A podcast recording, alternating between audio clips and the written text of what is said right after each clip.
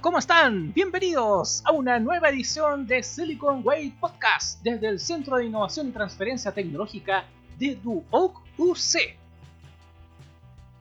En esta cuarta edición tenemos un capítulo muy especial que compartir con ustedes. Se trata de una transmisión en vivo a través de nuestro canal de YouTube, youtube.com slash donde cuatro mujeres profesionales de la informática y las tecnologías se entrevistaron y conversaron con la alumna de Ingeniería en Informática Danixa Fretz. Así que los invito a escuchar la grabación y disfruten este capítulo. Bienvenidas, quiero darle la bienvenida a toda la gente que está conectada hasta ahora. Soy Danixa Fretz, estudiante de Ingeniería Informática en sede Maipú y soy líder de Más Mujeres en las TICs, que es un proyecto que busca integrar y promover las TICs en todas las niñas. Hoy les traigo invitadas especiales. Tenemos a Caterina Canales, a Caterina Polanco, a nuestra amiga Verónica, a nuestra amiga Valentina, que son mujeres que trabajan dentro del área TI y queremos compartir nuestras experiencias como trabajadoras, como mujeres, como mamás, como hijas, como usuarias de la tecnología. Y también eh, queremos tocar temas como el síndrome del impostor, eh, la resiliencia y lo que significa nuestro rol en la industria a partir de nuestra experiencia. Por eso queremos presentarles a Valentina. Valentina, saluda por favor. Hola. Eh, bueno, voy a, voy a partir con la presentación como un poco más formal. Eh, mi nombre es Valentina Tombolini, soy ingeniero en informática, tengo un magíster en ingeniería en informática en la Universidad de Santiago, tengo cerca de 12 años de experiencia en el mundo de la tecnología, de las TICs. Eh, la verdad es que mi experiencia ha sido bien variada en términos de lo que he hecho y he realizado. he estado como docente, como académico, como investigador, eh, como arquitecto de datos y hoy día soy jefa de gobierno de datos y proyectos analíticos en Sura. Eh, soy mamá, tengo 36 años. ¿Qué más puedo decir? Bueno, soy soltera. Eh, y, eso, voy a dejarle el pase para que se presente mi siguiente compañera y de ahí nos podemos conocer un poco más. Adelante, Verónica, te esperamos. Queremos conocerte. Hola, buenas noches. Espero que todo esté iniciando esta cuarentena eh, de buena manera. Mi nombre es Verónica. Em, tengo 34 años. Eh, soy ingeniero comercial. Trabajo en marketing. Tengo un magíster en marketing. Pero he dedicado casi 7 años de mi carrera a trabajar en empresas de eh, hoy día eh, soy la marketing manager de Teamcore, que es una empresa que trabaja con inteligencia artificial. Eh, y también tengo experiencia trabajando en empresas de TI corporativa. Así es que ahí vamos a estar tocando temas interesantes entre startup y, y empresas corporativas. Tengo un hijo también ah, de 11 meses que me tiene bien ocupada en estos últimos días y soy casada, que también me tiene bastante ocupada, en la casa. Muchas gracias, Verónica. También quiero presentarles a Catherine. Catherine. Hola a todos, eh, buenas noches. Bueno, mi nombre es Catherine, tengo 30 años, eh, estudié Ingeniería Civil en la Universidad de Santiago, estudié además técnico en topografía en el Duoc UC. Eh, actualmente soy jefa de operaciones de Team Core Solution, donde llevo aproximadamente ya tres años en, en la empresa. fuera de, es como mi experiencia en el mundo del TI, pero igual estuve involucrada antes en otros rubros que, que también marcan un poco el tema que hoy estamos viendo de las mujeres en el ambiente laboral un poco más masculinizado. Muchas gracias, Catherine. Y por último, a Caterina. Caterina Canales. Preséntate, por favor, Caterina. ¿Cómo están? Buenas noches. Eh, qué rico estar aquí conversando un viernes en la noche cuando ya no tenemos la posibilidad de salir a tomar con las amigas eh, estar aquí entre amigas también. Así que, eh, bueno, mi nombre es Caterina, de profesión soy abogado, soy administradora pública también, y hace un año más o menos me invitaron a, eh, en el fondo no, no, armamos el, el, proyecto de ley, pero, pero sí llegué a la etapa de la discusión del proyecto de ley de delito informático. Eh, entonces llegué a la división de informática del ministerio y después de eso eh, me, me, empecé a meter en el CECIR de gobierno y hace más o menos cuatro meses que estoy a cargo como directora operacional del CECIR. El CECIR, para quienes, o sea, para quienes no sepan, es el, el, el equipo de respuesta ante incidentes de, de seguridad informática del gobierno eh, soy mamá también, tengo dos hijas de 13 y 7. No voy a decir cuántos años tengo porque tengo hartos más. y, eso. Eh, así que feliz de estar hoy día compartiendo con ustedes. Yo feliz de que ustedes hayan aceptado la invitación de parte del CID. También agregarles a, toda la gente que nos está viendo que se suscriba, que comente, porque la idea de este podcast es hacer algo súper lúdico, que sea como un café entre amigas. Esto es para hombres y mujeres, no, no, no es solo para mujeres, sino que es una instancia donde queremos que reconozcan nuestro rol, que, vean lo que nosotras hacemos y muchas de las cosas diarias con las que vivimos, con algunos miedos, temores, inseguridades, que nos pasa a todo el mundo y de repente son cosas que no se conversan. Un tema súper interesante que hoy día queremos tocar es el síndrome del impostor me gustaría saber ustedes qué piensan que es el síndrome del impostor. Chiquillas, ustedes qué piensan que es el síndrome del impostor. A ver, parto yo.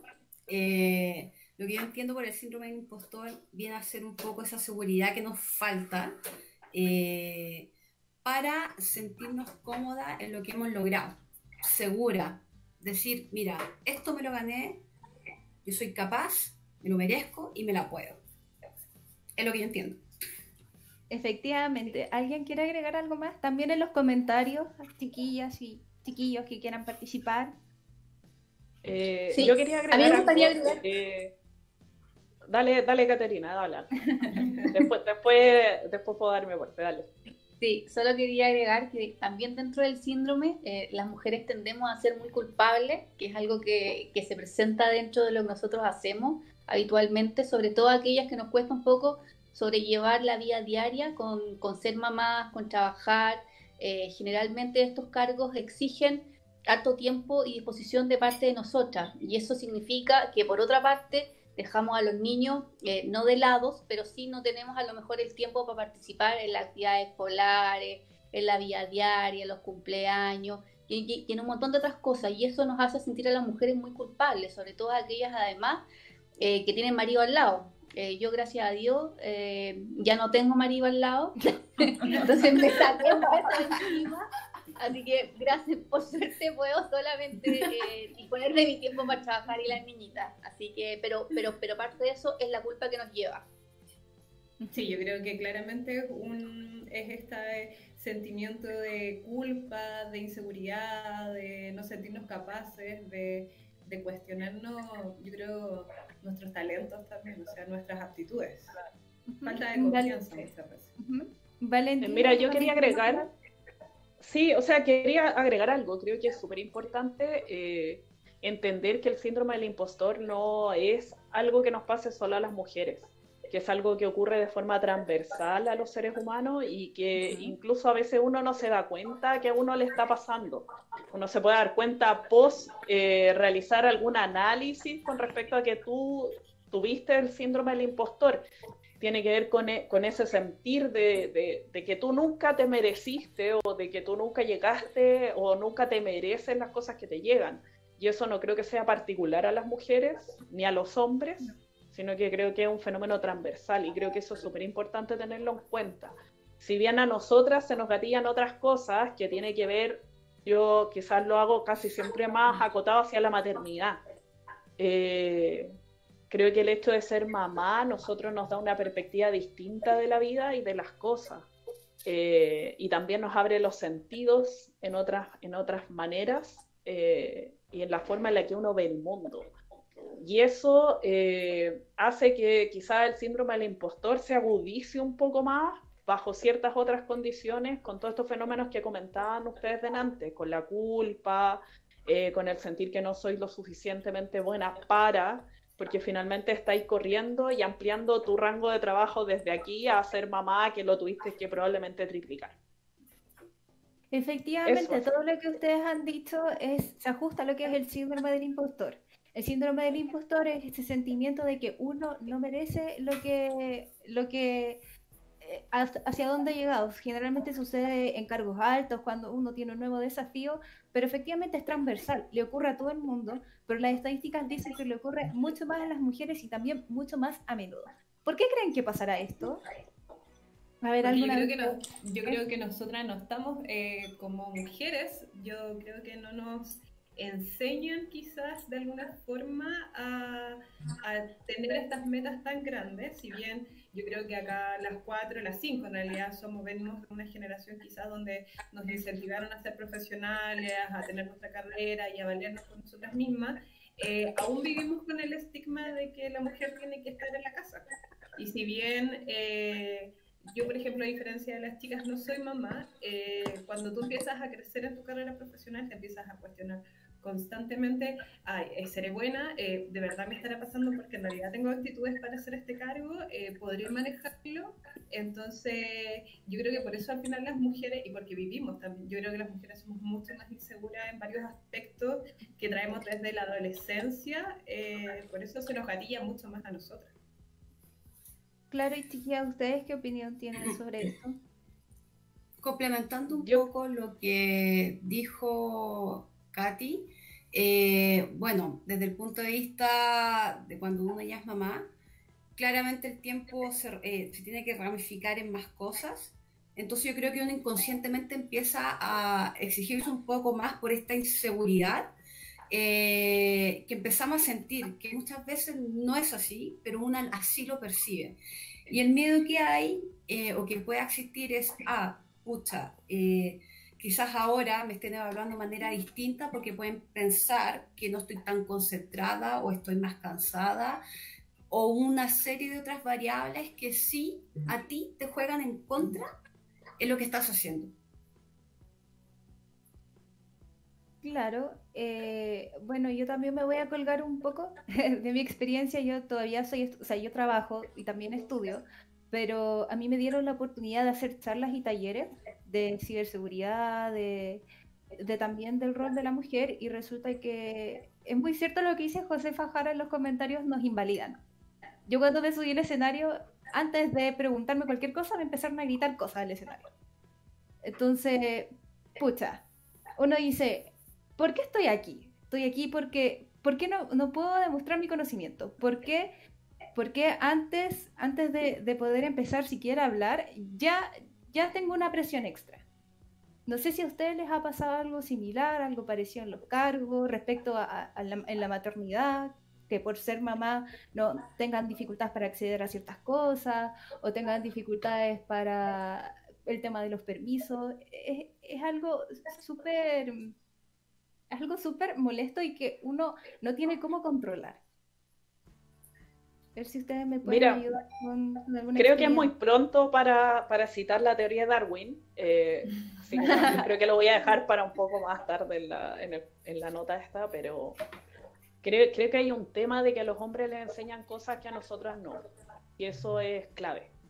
Eh, está súper demostrado con el tema de los juguetes para los niños, de qué cosas les regalan a los niños y qué cosas les regalan a las niñitas, y eso gatilla una serie de otras cosas y sin de hecho, sin ir más lejos, a mí me pasa, por ejemplo, con mi hija, que yo trato que no tenga cosas rosadas y de repente entro a su pieza y digo, ¿por qué está todo rosado? Y es porque inevitablemente igual la gente le regala cosas rosadas porque asocian que el color rosado es de las niñas y el color azul es de los niños. Y eso es porque culturalmente nosotros somos así y transmitimos eso eh, hacia los niños y los niños hacia después sus hijos y así sucesivamente. Entonces, a nosotros no nos enseñaron a negociar, nosotras no sabemos negociar tan bien como los hombres, nosotras hubo cosas físicas que quizás no tuvimos la posibilidad de hacer porque cuando niñas no nos dejaron hacer eso, porque como las niñas iban a subir al árbol o como la niña iba a andar en bicicleta o etcétera. Jugar a la pelota. claro, jugar a, imagínate jugar a la pelota, o sea, eso es algo que... O si te gusta el deporte, deportista. Claro, eran, eran temas antes que, finalmente yo creo que hoy día hay un cambio cultural que ha sido súper bueno y es potente.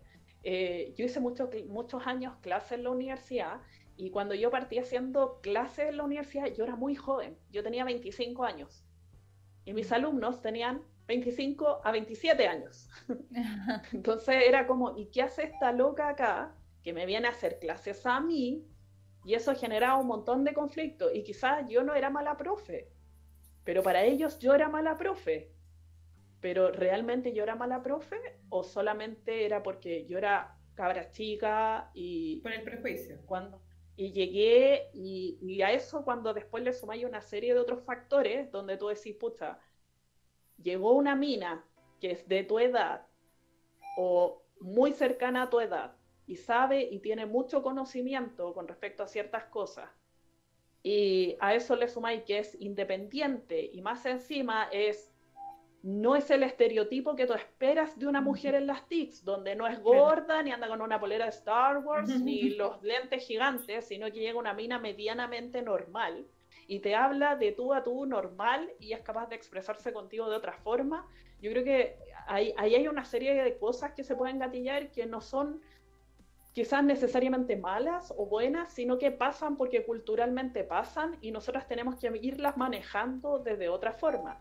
Eh, no me voy a desahogar tampoco con respecto a todas las cosas que pasaron porque eh, fueron muchas, pero uno tiene un aprendizaje súper bueno después de cómo ir manejando esas situaciones. Eh, y después cuando incluso tú eres mamá te das cuenta que tú quizás lo puedes postergar, lo puedes, lo puedes prolongar porque sin querer, como tú no quieres que eso le pase a tu hija, tú evitas ciertas situaciones e inconscientemente lo haces. Y después dices, no, yo no quiero que esto suceda y caes como en un conflicto de decir, no, yo estoy mal, la generación hoy día viene distinta. Y yo, yo estuve 10 años en la U, el primer cambio fue súper, como súper fuerte, además yo era muy chica, la verdad tenía poca experiencia también pero creo que ha ido un cambio generacional importante. Yo creo que hoy día los hombres no ven a la mujer como la veían antes. Creo que se han dado cuenta que existe más la igualdad de género en términos intelectuales. No hablemos de igualdad de género quizá en toda la amplia gama de cosas que existen, porque sabemos que claramente no somos iguales. Eh, pero sí, al menos en términos intelectuales, yo creo que sí me siento súper capaz de competir con un hombre en un montón de cosas y no me siento lo que conversamos el otro día, no siento que yo tenga que recibir una beca preferencial, no siento que yo tenga que recibir un cupo preferencial para estudiar ingeniería porque soy mujer, no deben existir. Claro, un trato preferencial porque, por ejemplo te pueden decir, ah, tú eres mamá o eres mujer, no, tú te puedes, no sé, por caso tu hijo te puede ir más temprano, eh, eres la única que tienes permiso para eso, es como, no, o pucha, ¿por qué ocupar, o en el caso contrario, le pasó algo a tu hijo o tu hija y te digan, mira, ¿sabes qué? Tienes que ocupar un día de, vacaciones porque ya has pedido mucho permiso por esto. Es como trato preferencial o diferente. es que al final te limitan, porque en el fondo, eh, cuando tomas un cargo, por ejemplo, eh, yo, la mayoría de las jefaturas que, que hay, en, por lo menos en la empresa donde yo trabajo, la llevan hombres, yo soy como de las pocas mujeres, eh, pero también te empiezas a cuestionar porque en el fondo, yo no sé, tengo 30, quizás en un futuro voy a ser mamá, estás en, en, un, en una edad fértil y, y, al final puede ser una persona que le cuesta mucho más cara a la empresa, ¿cachai? Entonces, por eso eh, ya desde antes eh, venimos siendo discriminadas por, por la condición de ser mujer, yo creo. Porque acá, por lo menos acá en Chile, no no hay un trato en ese sentido igualitario entre hombres y mujeres, sino que tú claramente eres mucho más cara y, por eso no te contratan o por eso no te dan la oportunidad, porque quizás si te embarazas no vas a quizás darle continuidad a tu cargo, en fin, mm. un sinfín de cosas que al final uno se ve como eh, sometida eh, indirectamente y al final te lleva a tener que estar más eh, validándote constantemente. Quizás yo te puedo decir, eh, sí, yo he sufrido muchas veces síndrome del impostor, pero muchas veces también me he sentido que sí, me la, o sea, la mayoría de las veces siento que sí, me la gané, ¿cachai? Porque por mi, por mi dedicación y, y en realidad por todo mi sacrificio, por lo competente que soy, pero también tengo que estar validándome constantemente ante los hombres, ¿cachai? O ante los demás para decir, sí, oye, soy buena.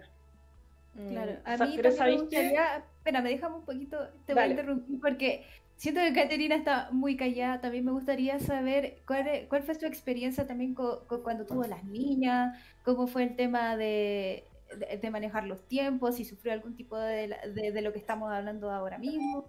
Cuéntanos, Caterina. Sí, mira, lo que pasa es que eh, yo vengo de industrias distintas. Eh, tengo la experiencia de haber estado en dos industrias eh, distintas a la, a la TI los últimos 20 años que ya llevo trabajando. Y me pasa que el... curiosamente me he sentido más discriminada en otras industrias más que en esta. Eh, siento que hoy día, eh, la verdad es que en el grupo de trabajo en el que estamos hay, hay muchos más hombres que mujeres. Eh, recién estamos potenciando un área de chicas para el CECID, que hoy día está conformado por tres profesionales que son ingenieras y el resto son solo hombres. pero sí me pasó muchas veces en que efectivamente yo la verdad es que tuve la suerte desde que entré a trabajar, desde mi primer trabajo, asumir una jefatura eh, a los seis meses ya era directora del área y después pasé como de gerencia en gerencia. Eh, entonces siempre me ha tocado liderar equipos, eh, siempre acompañado, todos mis pares eran siempre hombres. y ahí sí me pasó que parece que tenía que validarte mucho más. creo que también pasa por un tema de la edad. Y yo empecé a trabajar muy chica, debo haber tenido 24 años la primera vez que salí a trabajar. y claro, era cabra chica y además estaba como, como a cargo. Y, yo además me casé súper joven, entonces junto con haberme casado a los siete meses ya estaba embarazada, entonces yo estaba recién asumiendo la dirección cuando le tuve que decir a mi jefe, ups, eh, estoy embarazada. Eh, entonces fue como, eh, y fue como, me está igual, porque creo que me preguntaron, así como yo le dije, no, estoy recién casada, todavía no es expectativa mía, y yo ya estaba embarazada. Eh, y, o sea, y bueno, finalmente cuesta harto. Yo tomé la decisión de quedarme dos años en mi casa con mi primera hija. Eh, y después me pasó exactamente lo mismo con la segunda. Yo ya había entrado como al mundo laboral, estaba así como súper empoderada, me sentía súper chora, me encantaba lo que hacía, eh, todavía estaba casada, entonces como que sí me costaba mucho conciliar como, como la labor de ser mamá, trabajar full, estar a cargo de dirección y además rendir en tu casa así como, como dueña de casa y como todo. Pues. Eh, fue, fueron momentos bien complejos.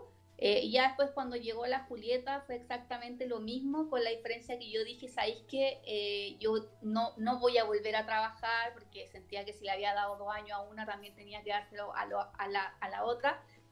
Y mi jefe me dice, ¿sabéis que hagamos algo? Te voy a subir el sueldo ahora para que tú vuelvas. Eh, y eso me significó tener que llevar a mi hija a los cinco meses y medio a la sala cuna, así como la mayoría de la gente. Oh. Eh, y, fue, y fue muy complejo. Y ya después, bueno, vino la, vino la separación y ahí me di cuenta que a mí me gusta trabajar. Entonces, eh, no soy de muchas amigas, no soy de tener una vida así súper extreme, no hago un montón de cosas. Entonces, me gusta trabajar, po. Y si me gusta trabajar y me gusta lo que hago, sentí que también me lo debía. Entonces, cuando me fui al ministerio, sabía que era un trabajo 7 por 24 y que requería mucho más esfuerzo. Las niñitas, por suerte, ya están más grandes. Eh, pero fue sentarme con ella y decirle, niñita, la mamá va a ganar menos, pero va a trabajar mucho más, pero la mamá va a ser más feliz. Eh, porque obviamente el sueldo del gobierno no es lo mismo que los sueldos de mercado de afuera, ¿cachai? O sea, no es por un tema porque sea mujer, sino que porque obviamente son sueldos distintos. Eh, y quise hacerlo, y aquí estoy. Así que, pero, pero no, increíble. Eh, todos los momentos tienen dificultades, pero yo creo que las mujeres también tenemos la fortaleza de ser así como multidisciplinarias en nuestras propias vidas y súper empoderadas también de lo que hacemos. A mí me gustaría preguntarle a todas, porque todas hemos pasado por momentos súper difíciles después del estallido, eh, ahora en encierro, y hemos estado como todas súper súper afectadas por todo lo que nos pasa. Entonces me gustaría hablar también un poco de la resiliencia, porque por lo que me ha comentado Caterina, por lo que me ha comentado eh, Valentina, eh, Valeria, entonces todas han pasado por un momento de quiebre ¿Qué pasa después del quiebre? ¿Es un, renacimiento inmediato? ¿Es un periodo de introspección? ¿Es ponerse a pintar mandalas? ¿A ponerse a, no sé, a cocinar? A cocinar. A tejer. A tejer. Al café con la amiga. Entonces, ¿Cómo, ¿Cómo han manejado estos periodos tan difíciles donde es tan importante sacar esa resiliencia y esa fuerza que uno de repente tiene súper escondida? A ver, ¿quién me eh, contesta primero? Quiero, enganchar un poco con lo que, quiero enganchar un poco con lo que dijo Catherine. Eh, lo que pasa es, Caterina, perdón.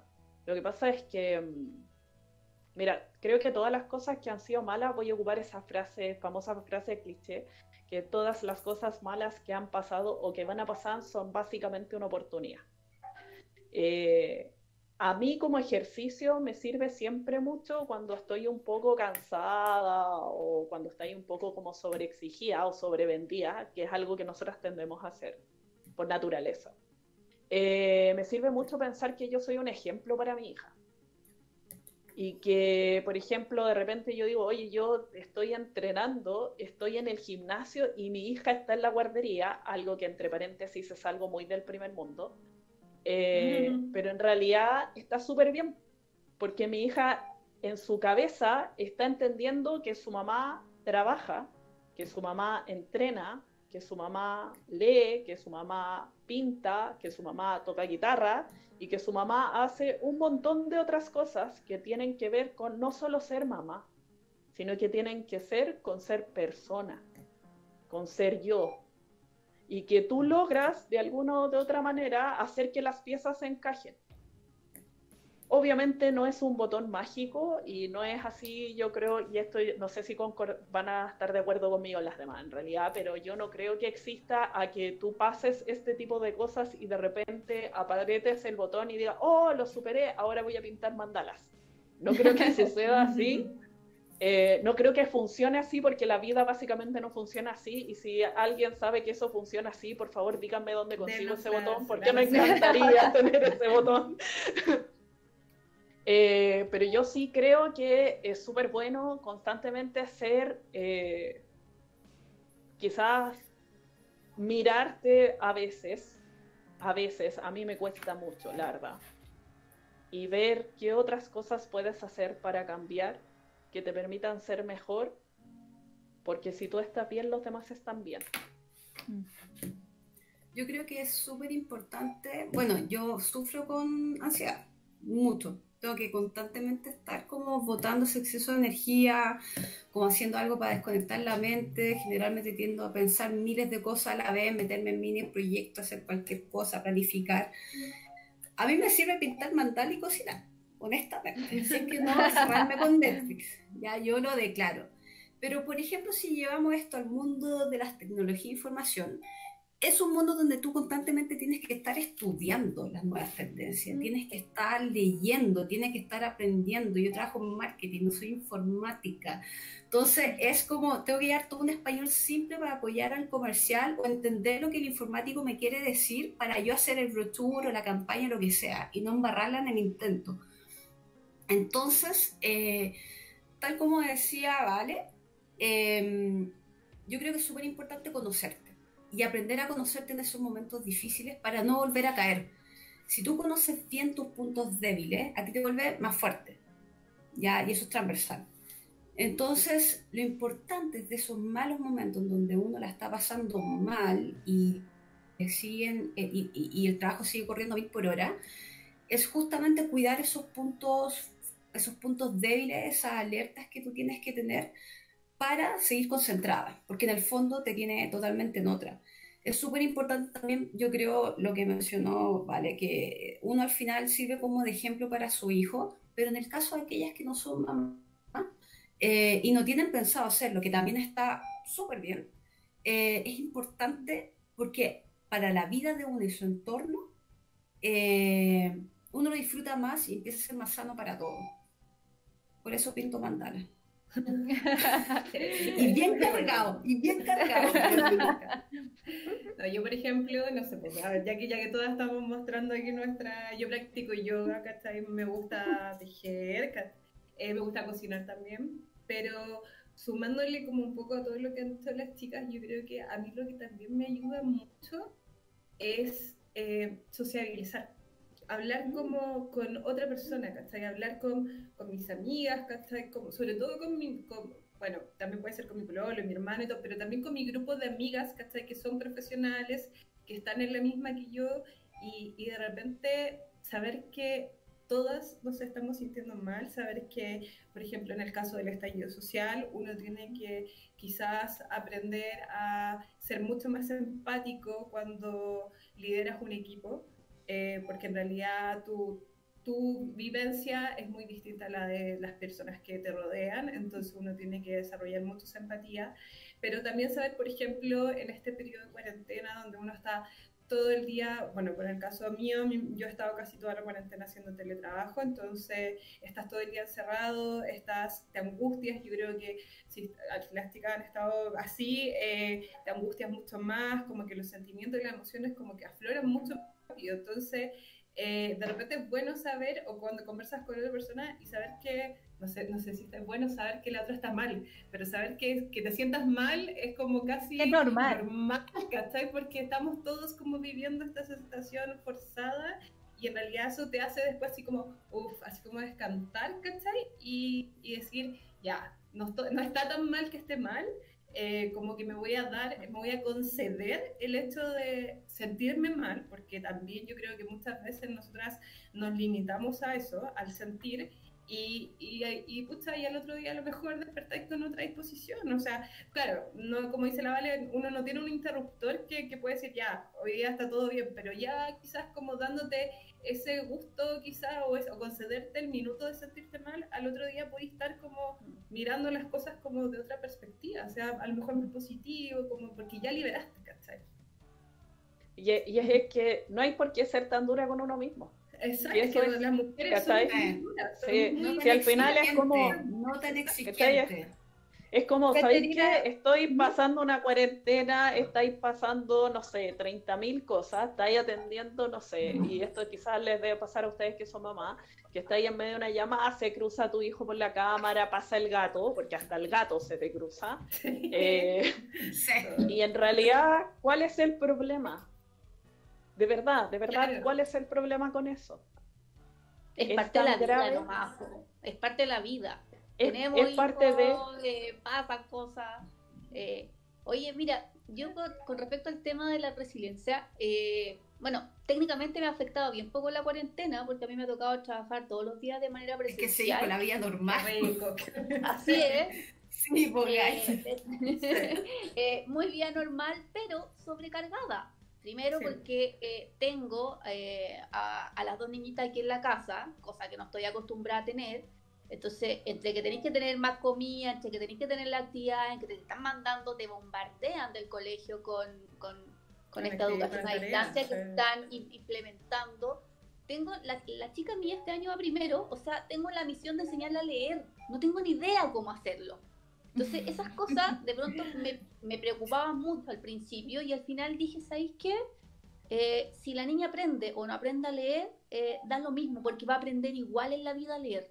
¿Cachai? A lo mejor va a ser a fin de año, a lo mejor va a ser el próximo año, eh, pero ni yo me voy a estresar con esto, ni voy a traspasarle a mis hijas el estrés que siento. Este es un periodo distinto de la vida, no lo vamos a volver a repetir, seguramente es inédito para muchas Esperemos que no se vuelva a repetir. Eh, por lo menos, de, como esta cuestión es cíclica, debiese pasar en unos 80 años más que más o menos estemos así como confinados en la, en la modalidad que estamos hoy día. Eh, y también hoy día, sabes que el otro día lo leía y me gustó mucho. ¿Por qué no aprovechar esta experiencia para hacer otras cosas? Eh, ¿Por qué no les enseño a cocinar a mis hijas en vez de enseñarle a leer? ¿Por qué no les enseño a pintar en vez de enseñarle a leer o estar preocupada tanto de las tareas? Eh, finalmente el modo de evaluación, como sea con los niños, va a ser distinto.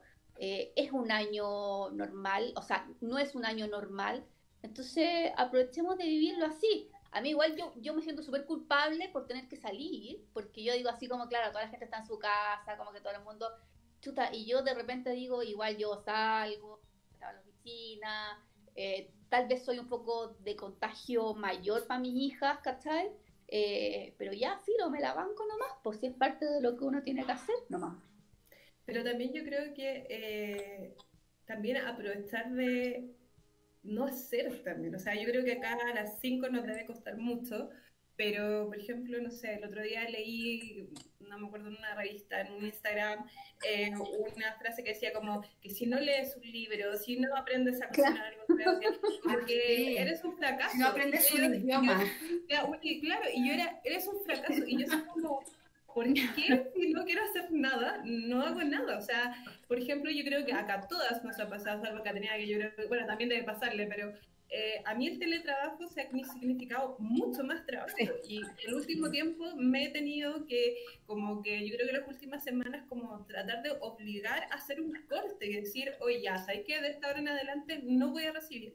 Y si de esta hora en adelante, como dice la Vero, me quiero estar a ver Netflix eh, y no hacer nada, eh, ok, voy a hacer nada, pero no me tengo que sentir culpable por no querer hacer nada. O sea, eh, o como dice la Caterina, o quizás como le pasa a la Vale, eh, si no quieres como eh, cumplir estrictamente el régimen que les está mandando el colegio, yo creo que no es ningún pecado tampoco. O sea, eh, yo creo que los niños están súper estresados de estar tan encerrados, ¿cachai? Como que al final todos estamos sufriendo con esta, con esta cuarentena y yo creo que eh, yo lo que rescato de esto es que uno tiene que concederse eso, o sea, como el, el dejarse sentir lo que realmente está, está, está viviendo. O sea. Es que, ¿sabes lo que pasa? De repente uno se escuda en el trabajo, en las actividades, en el estudio, para no darse ese tiempo. Y lo que nos está obligando esta situación es, por fin escucharte. De repente ese dolor de cabeza que te daba todos los días a la misma hora, entender por qué te daba el dolor de cabeza. En, verdad el dolor de cabeza no es al azar, es porque quizás algo estás ignorando, quizás algo te está haciendo ruido y tu cuerpo te dice, oye, escúchame. Y yo creo que a muchas de nosotras nos ha pasado alguna cosa así. Por ejemplo... Sí, relación con el síndrome del impostor de que, ah, si no lo hago, me va a ir mal. O me van a ir mal. O yo voy a sentir mal, voy a ser mal líder con mi equipo, no sé. Claro. Claro. A mí, en lo personal, lo que me pasa, y yo creo que también le pasa a mucha gente, es que yo, yo me pongo constantemente a prueba a mí misma. Siempre busco ser más, pero de repente lo llevo a límites que no son sanos. Pero es que ahí pasa porque ahí Ay, a mí me pasa siempre. porque las mujeres somos tan eh, duras yo creo que estamos siempre constantemente en eso. O sea, yo era así como, ya, no, tengo que tomar un curso ahora y tengo que aprender esto nuevo y, y de repente así como, hoy estoy cansada, así como de verdad que como que estoy trabajando quizás más de 12 horas en la pega, ¿cachai? Y, y estoy cansada. ¿Y por qué, por qué tenemos que estar, o, o, por qué, quizás no sé si será genético, no sé, será propio de las mujeres, pero ¿Por qué estar siempre poniéndonos a prueba, a prueba, ¿cachai? ¿Por qué no dejarnos libres y ser? Mira, hace, hace, un tiempo... Que a veces... Dale, dale, habla. no, yo solía decir, no sé si a ustedes les pasa que están en el trabajo mirando su equipo, como todos trabajamos con computines informáticos y gente que hace, hace cosas que yo personalmente no entiendo y admiro, los miran tan relajados y tú dices, ¿cómo está tan relajado? Está en incendio, es como que algo se cayó en el sistema, no funciona la aplicación, el producto no está saliendo. ¿Cómo estáis tan relajado? Es que está detrás también, pues no está frente ahí controlando el incendio. pero es que eso pasa por un tema, eh, eso pasa por un tema cultural chileno. Si tú no veías a la gente así como llorando y lamentándose y no sé, retorciéndose de dolor en el escritorio, obvio no estáis haciendo nada. No está pasando nada, claro. ¿Cómo no estáis haciendo nada? O sea, eh, claro. ¿Por qué no estás llorando frente al computador mientras programas? Y resuelves el algoritmo que tiene que resolver todos los problemas de la compañía. Y lo ven como tan simple. Sí, mira, yo hace tiempo leí un artículo que era súper bueno y que me ayudó mucho, eh, y de hecho ayudó mucho un colega mío que trabaja en el área de arquitectura porque, eh, a ver, se los voy a contar para que me entiendan el otro lado, porque si no, no van a entender después la historia. Eh, esto es, tú imagina que tienes una cocina con solo un galón de gas. Y la idea es que ese galón de gas te dure la mayor cantidad de tiempo posible y tú tienes que encender los cuatro quemadores. Esos cuatro quemadores son tu familia, tus amigos, tu trabajo y tu salud. Entonces, obviamente, eh, uno está en el día encendiendo y apagando quemadores. Eh, nosotros casi siempre el, el, de trabajo es como el que está más encendido.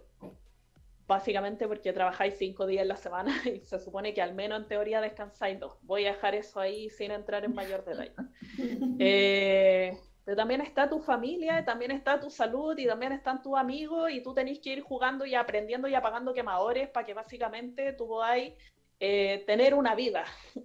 ¿Cachai? Yo en algún momento decía, yo me siento jugando con cuchillos, pero en realidad yo nunca agarro el cuchillo donde debo agarrarlo y básicamente tengo las manos todas cortadas.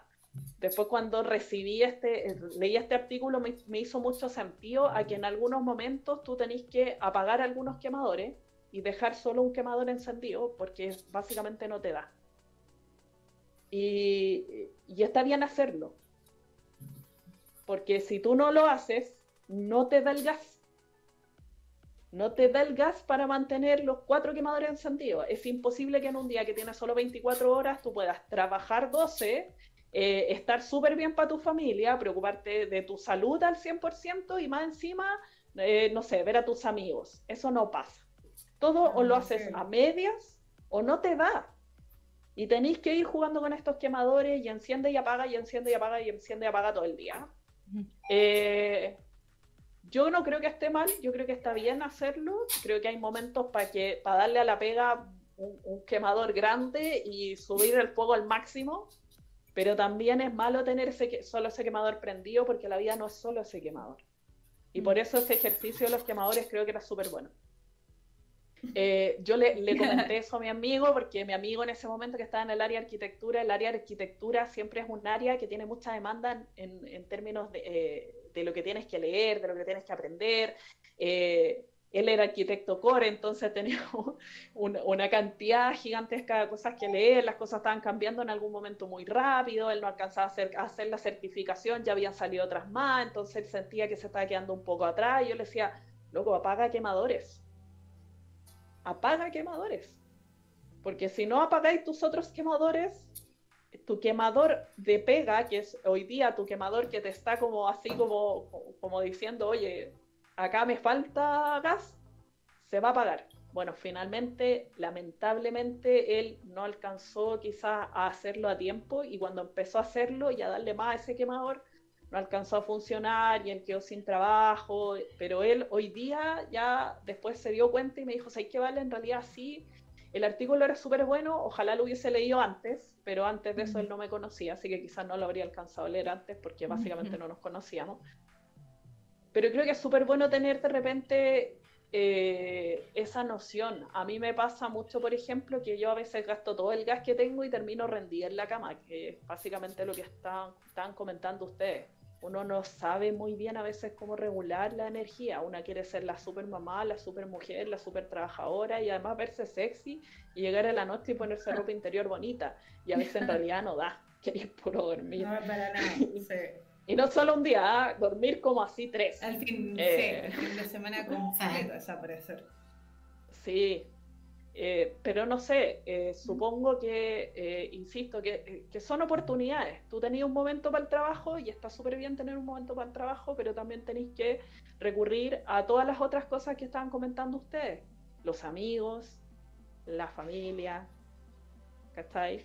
Las redes de apoyo o las mandalas, ¿por qué no? Yo creo, sí, yo creo, y hoy día también como, como, bueno, como recién la Ale, quizá a su amigo le pasó con el trabajo, pero también escuchar tu cuerpo, o sea, yo creo que es súper importante porque al final después llegáis, te vais al doctor y resulta que tenéis millones de cosas, que sufrís de jaqueca, que sufrís de colon, que sufrís de millones de cosas, y en realidad al final fue eh, quizás pura emoción, puro estrés, puras cosas que empezaste a retener y que en realidad no las escuchaste, ¿cachai? O sea, no, no les quisiste hacer caso. O sea, a mí me pasó en un momento y yo dije, no, no quiero, esto no, no es lo que quiero para mí, eh, en mi caso encontré yoga y me empezó a servir porque pues, después de cada clase, después de cada jornada de trabajo me iba a hacer yoga y me servía para desconectar. Pero tuve que, pero tuve que pasar ese momento de estar así como ya sintiéndome muy mal, O sea, hay gente que llega a casos peores, o sea, por una sobrecarga de trabajo, porque lamentablemente eh, como dice la Vale, el, el, trabajo va a ser el quemador que yo creo que te va, es el que no vas a bajar, el que va a ser constante quizás va, va a ser en algún momento más fuerte, pero va a ser el constante. O, sea, o, en otros son los amigos. De repente te También. das cuenta que terminaste, no sé, una relación y te quedaste solo. Y los amigos también son súper importantes. Mm. O, o también te pasa, no sé, en el caso de los hijos, que tú decís, no, yo voy a ser súper buena mamá y voy a estar ahí, voy a estar ahí, después los hijos se van y, y tu vida se desmorona porque básicamente nunca te preocupaste de ti. Entonces, eh, el- eh, ese equilibrio igual no es fácil, ¿ah? De- Piensen que yo leí ese artículo hace mucho tiempo y todavía no encuentro una solución a una serie de problemas que pasan en mi vida en el día a día y me sí. siento todavía con los quemadores. Es que Yo sabes que este otro tema importante que debemos tratar. eh, nosotras somos generalmente buenas para hacer multitarea, pero de, repen- de repente nos vamos al chancho. O sea, queremos abarcar todo y nos cuesta admitir que no podemos abarcar todo. Y, y eso, ¿por qué piensan ustedes que será? ¿Será la sociedad? ¿Será mm, la genética? ¿Será mm, ese- es el mismo síndrome del impostor? Me gustaría saber las opiniones de ustedes. Caterina también, que está un poco callada. Es que me tenéis muteada, pues como no tengo audífono. me dieron, por favor, que, que le pusiera mute, entonces cuesta intervenir así como estar todo el rato. Eh, Ya saquémonos todos los audífonos entonces. Oye, no, lo que pasa es que eh, yo siento que es parte de ser mujer eso. Eh, creo que las mujeres somos súper autoexigentes y así como decía la Vale, eh, parece que tuviéramos que ser súper buenas siempre en todo. Eh, y eso nos lleva a abrir tanto nuestro ámbito de que en verdad perdemos el foco. Eh, porque así como decía la Katy, es cierto, de repente hay mujeres que se centran solo en los hijos y viven por sus hijos y dan su vida por sus postergan su carrera, postergan sus amigos, postergan todo y de repente se dan cuenta que los cabros se fueron, ¿cachai? Y eh, uno, uno se queda así como mirando, eh, y cuando eso pasa, uno ya tiene, ¿cuántos? ¿50 años? ¿60 años, ¿cachai? Que claro, efectivamente hoy día vivimos mucho más, entonces como que ya el fenómeno no se da tanto, pero, pero pucha, perdiste un montón de años, lo mismo te pasa, que como decía la Vale, parece que son todas historias que como que he escuchado y he vivido, eh, también, o sea, yo tenía un grupo de amigos con los que salíamos con mi ex marido, eh, éramos grupos de matrimonio y de, y de repente te das cuenta que se disolvió el matrimonio y así como quién se queda con el perro con la canción, quién se queda con los amigos, po? A quien invitan, po, ¿cachai? Es súper complejo. Eh, y en ese sentido también, o sea, hoy día yo paso, imagínate, eh, tengo dos niñitas, como ya le había contado, y una es adolescente. ¿Sabes tú el sufrimiento que me causa que mi cabra sea adolescente? No lo puedo creer. Y que todos los días llego a la casa y es como, chucha, ¿qué me espera hoy día? ¿Estará feliz? ¿Estará contenta? ¿Se sentirá gorda? ¿Se sentirá flaca? ¿Qué Las hormonas. No puedo vivir con esta niña en la casa. Oye, eh, voy, voy- voy a ser de mediadora quizás, pero ¿no te ha pasado a ti el- sobre todas las cosas. ¿No te has sentido, no te ha pasado, o sea, si no te ha pasado, porque a mí me ha pasado, yo creo que a ti te ha pasado, pero me gustaría saber si te ha pasado, el de repente sentir que tú hiciste algo y te sentiste como tu mamá en relación a cómo tú trataste a tu hija. Sí. Yo me voy a encerrar al baño, Siempre, ¿ah? yo no sé cómo tú lo siempre. superas. Yo termino en el baño llorando, pero... Siempre, sí. No, no, no, no, Partiendo por las mañas. No, weón. Eh, Eh, ay, ponte chaleco, no tengo frío. Ponte chaleco, no tengo frío. Ah, ponte chaleco. Y mi papá no me el chaleco. Entonces se me olvidó que hace 25 años yo no sentía Tú frío. hacías lo mismo. ¿Cachai? Me siento una vieja mierda cada vez que estoy con mi hija. Más el otro día que me echaban un pololo. Por eso yo lloro en el baño, para que nadie me vea. Yo no puedo con mis nervios. Te juro que así como que tú me decías el yoga, la mandala, no puedo. Yo me La tiro una cuestión así. Quizás la necesitáis algo más intenso, yo Ay, creo. Una mandala no es lo tuyo. No, yo termino o en el psiquiatra, o en el psiquiatra o alcohólica, pero así voy a quedar. Island de Francois pregunta, me gustaría saber cómo hicieron al pasar de los obstáculos cotidianos de la vida por llegar donde están. Ah, en lo personal, eh, harto estudio. Harto estudio y hartas horas de trabajo también. Y muchas veces eh, empoderarme más de la cuenta y exigir funciones más allá de las que podía abarcar en el trabajo. Y, y no lo voy a negar, aplazar un poquito la edad en la que quería ser madre. Porque también está la frase de, pucha, quiero hacer carrera profesional y tener un hijo puede ser que me retrase. Pero la verdad es que para mí fue mucho estudio, muchas horas también de trabajar horas extra eh, y sentir ese apretón de estómago, pero saberlo dejar a un lado. Porque Sí, de otra manera no tenía un punch, por decirlo así. Sí. Yo creo que igual que la, que la, que la o sea, harta dedicación, harto estudio, cuando, por ejemplo, entras a un área donde yo venía de la industria también un poco menos más alejada de la construcción, cuando yo entré a este mundo de, de la tecnología, todo, eh, ponerme así súper matea estudiando y aprendiendo lo que hacía mi empresa, aprendiendo todas estas nuevas tecnologías, todas estas nuevas funciones. Eh, yo no soy ingeniero informático, entonces también, y soy más encima jefa de operaciones, entonces me tocó aprender todo eso, entonces tienes que estar ahí estudiando y siendo constante. Y claro, y después eh, viene la parte donde, claro, tenéis que exigir, porque así, ya, no, yo ya me la puedo y yo ya me lo aprendí, así que puedo exigir que me den esto, esto, esto y, y, y cuesta. Y, y, ahí es como lo que yo les hablaba delante de la pegada, de estar constantemente validándose. Claro.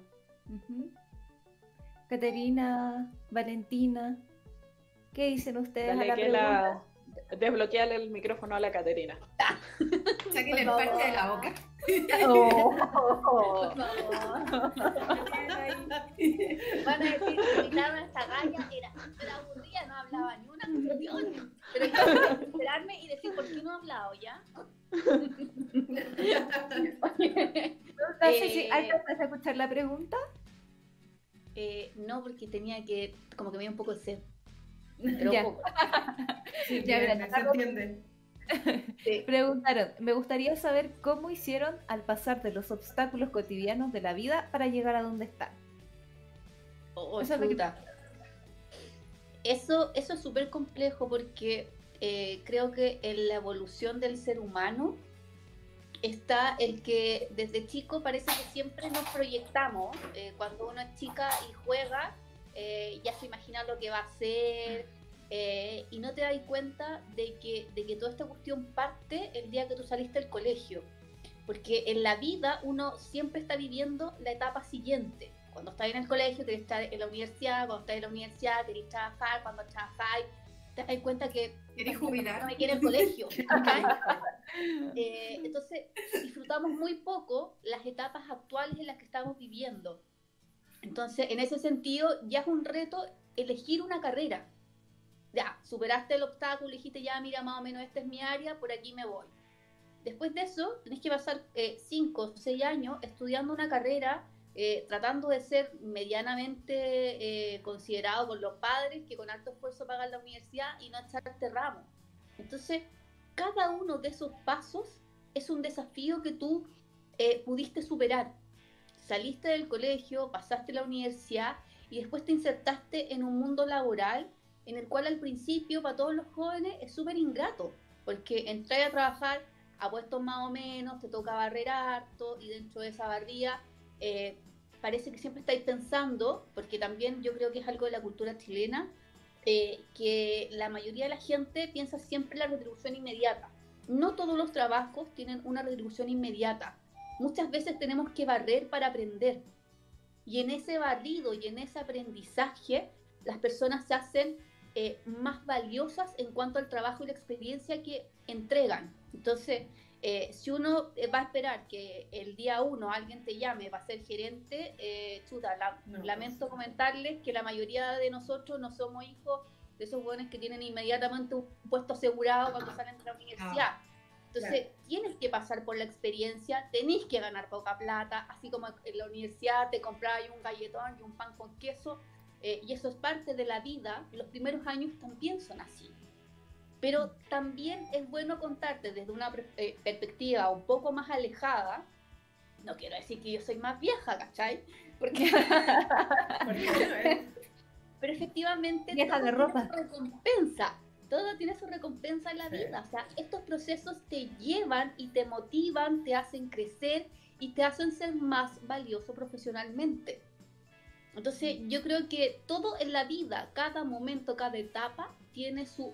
Eh, este obstáculo que tú pudiste sortear, que no te diste ni cuenta porque es inconsciente en las personas. Es tan importante hacer ese ejercicio que decíamos, que de repente tenemos que escucharnos, mirarnos, valorarnos, que de repente nos tenemos súper, seguimos para adelante nomás hinchados. Y nos falta eso, pues, nos falta mirarnos, eh, reconocernos, conversarnos. ¿Sabéis que a mí no me pasó tan... Creo que me pasó lo mismo, pero me pasó de otra forma. Yo siempre, la verdad es que siempre quise hacer más. Eh, siempre tuve sed de más cosas. Y en, en mi proceso lo pasé súper bien. Y lo pasé súper mal. Y, pero no, hubo algo que siempre estuvo en mí. Y era esa cosa que uno siente así como adentro, donde tú decís, yo creo que puedo dar un pasito más. Fallé, reboté contra la pared y me dolió. Me caí y estoy de rodillas, pero me voy a parar rápido y voy a ver qué otra cosa voy a hacer. Y, ese ejercicio es continuo. No, no, no es una cosa que, pasa en ti, pero está en ti. El, el, que tú sacas la ingeniería, de hecho a mí mi segundo, mi, sí, mi segundo magíster me costó mucho, yo había sacado un magíster, la verdad ni siquiera lo menciono porque salió súper rápido, como que lo hice, salió y quedó ahí como en el papel. Mi segundo magíster me costó mucho porque fue mi, mi defensa de título cuando yo ya estaba lista, yo sentía y ahí sufrí mi primer síndrome del impostor, o al menos el que yo me di cuenta, donde yo sentía que no estaba lista para dar la tesis y porque mi tema no era lo suficientemente bueno y yo tenía mi tesis casi lista. Y yo dejé mi tesis ahí y después yo quedé embarazada. Y eso fue una, una, no sé, pasaron como cuatro años más o menos hasta que yo después pude retomar porque entre un embarazo, que fue un mal embarazo, entre vómito y un montón de cosas que les pasan a todas las que no hemos, hemos sido mamás, eh, después fui la mamadera, porque primero era la incubadora, después era la mamadera. Eh, después retomar tu vida profesional, retomar tu carrera profesional y después tratar de retomar una tesis de magíster que dejaste votar hace cuatro años con una temática que ya no sabís si necesariamente la queréis cumplir. Pero aún así había algo en mí que quería seguirlo haciendo. y después, de ese, después de ese magíster si me preguntan hoy día qué quiero, yo igual ya sé qué quiero. Yo sueño todavía con sacar un doctorado. Y probablemente lo voy a hacer, quizás no ahora, quizás cuando tenga 60. Eh, y la verdad es que me da lo mismo si lo saco en los 60. Es como algo mío y que está aquí, que no, no se va a ir fácilmente. Y yo creo que eso es súper bueno. Creo que más allá de cuánto empeño le pusiste o no, que ojalá las cosas que tú haces las hagas porque las quieres hacer, porque lo pasas bien haciéndolo y porque además son tuyas. Y cuando es tuyo nadie te lo puede quitar, porque tú te lo ganaste, tú lo hiciste y tú no tuviste que atropellar a nadie para hacerlo. Salió de ti como tenía que mm. salir y de la forma en la que tenía que ser. Entonces no hay más explicaciones que solo fluyó. Obviamente no un proceso muy glamuroso a veces, insisto, yo me moré cuatro años en sacar una tesis por todo eso que les estoy contando. Cuatro años es casi el programa magíster de cero. Fueron cuatro veces que reboté sobre la misma pared. O sea, trato de decir que fue de verdad un proceso de constante eh, estar. De hecho, presenté cuatro temas distintos y nunca sentía que lo iba a poder hacer. Hasta que al final hice un tema que era cinco veces mejor que todo el otro que había presentado, y incluso un profe después me dijo, oye, esto está por una tesis de doctorado, y yo era magíster. y ahí es cuando tú decís, chuta, mi síndrome de impostor está un poquito más grave de lo que yo pensaba. Verónica, ¿querías agregar algo hace un momento? Sí, bien breve. O sea, para complementar la respuesta que nos dio, que nos preguntó, no recuerdo el nombre de, del chat, eh, al menos a mí lo que me ha servido también como para seguir avanzando es que uno creo que es súper importante la actitud que tú vas a tomar el desafío. Primero tenés que convencerte tú. si yo, si tú te convences a ti mismo, de ahí vaya, vaya a agarrar como todo el empuje y toda la fuerza y la seguridad para ir detrás de ese, de, ese, de ese objetivo. Hay una frase que a mí siempre me ayuda, que es como que la aprendí del mundo militar, que es, si la vaya a embarrar, embárrala hasta el fondo, pero hasta el fondo. Pero si te sale bien, te vas a cubrir de gloria. Y la verdad es que a mí me hace todo el sentido del mundo. Un poco lo que contaba, vale, y le salió todo mal, todo mal, todo mal, todo mal, y de repente empezó con el empuje, empuje, empuje, y terminó más allá de su expectativa.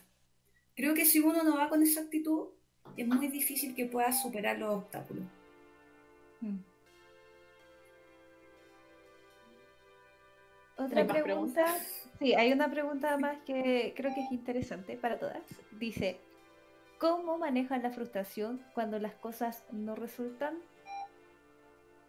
¿Hay que manejar la frustración o hay que Esa es la pregunta. Le, pasaría esa pregunta a mi marido.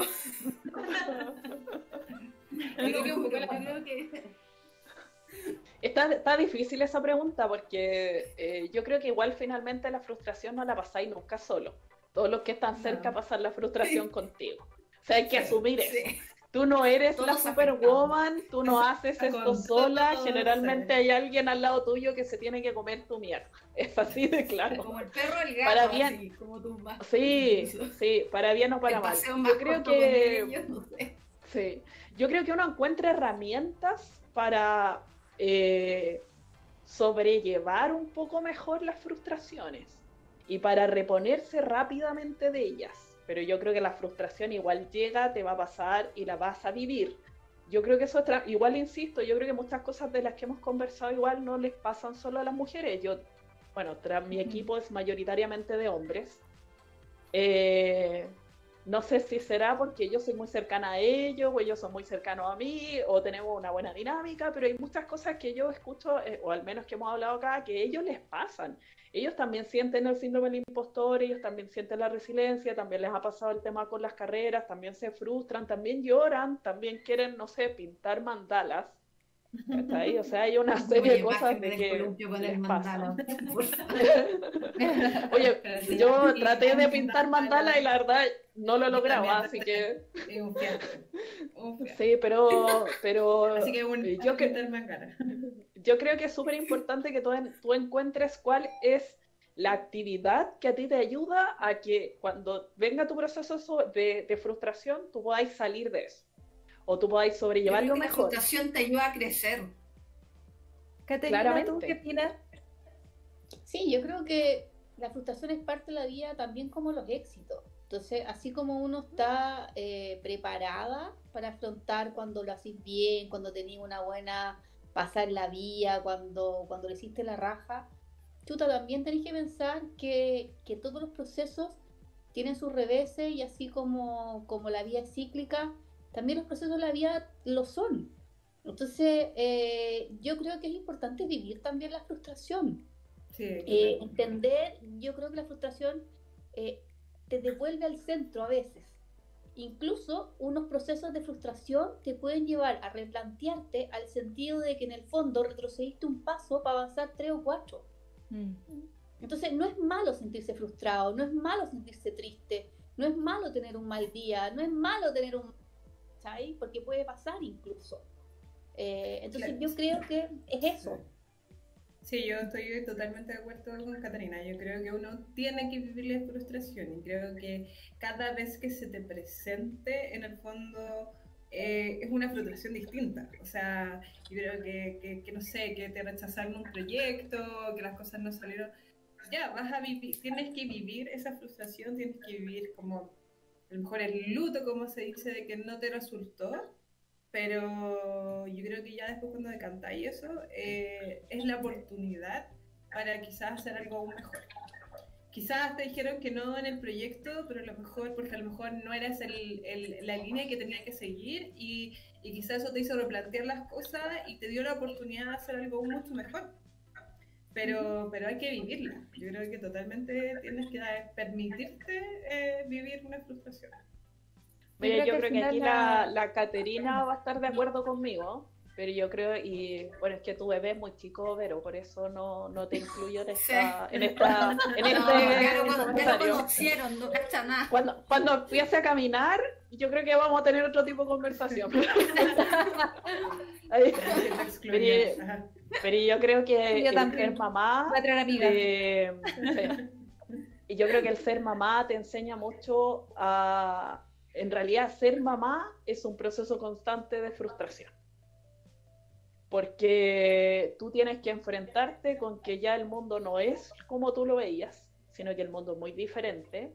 Y tenéis que estar constantemente aceptando que, por ejemplo, quizás tu hijo no va a ser el más brillante que tú pensabas, mm. o que no va a ser el más rápido que tú creías y corriendo, o que no es el único niño en el mundo que no se va a enfermar, porque la gente se enferma.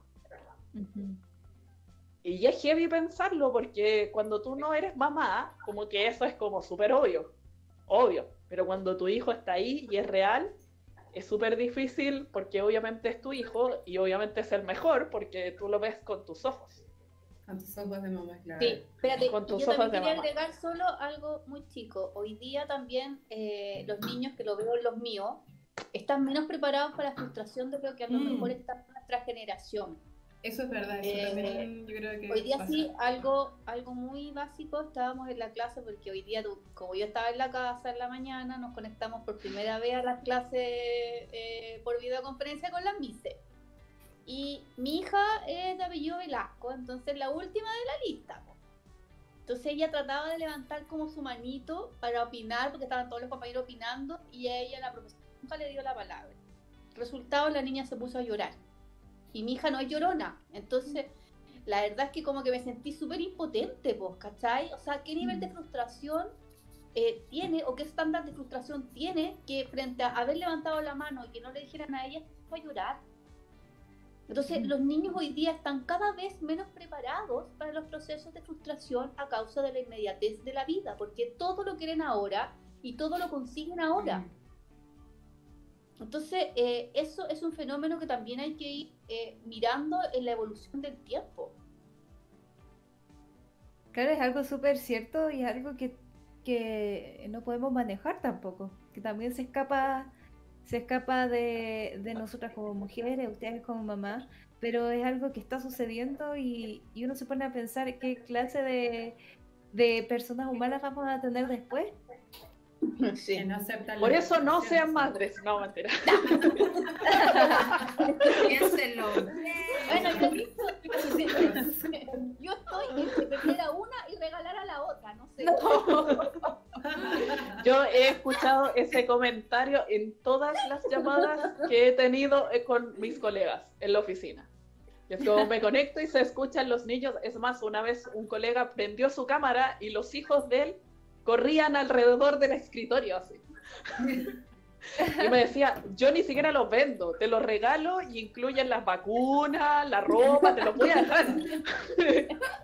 ¿Sabes también, es, un fenómeno súper interesante porque esto, esto de la cuarentena, el confinamiento, eh, ha hecho reconectar a, a la familia a esos papás que pasan todo el día trabajando, trabajando, trabajando. Y no estamos acostumbrados. Conocer a su hijo. Es que. Yo creo que hay que subirle los sueldos a todos los profesores y a todas las, las tías del jardín y a las nanas que la llevan con. A todos. De verdad que se lo, se lo merecen triplicado, porque de verdad eh, a veces eh, eh, son súper agotadores son súper agotadores. Pero yo, mire, yo la verdad, o alguien que no puedo decir todavía quién es, pero me ha ayudado mucho en este proceso.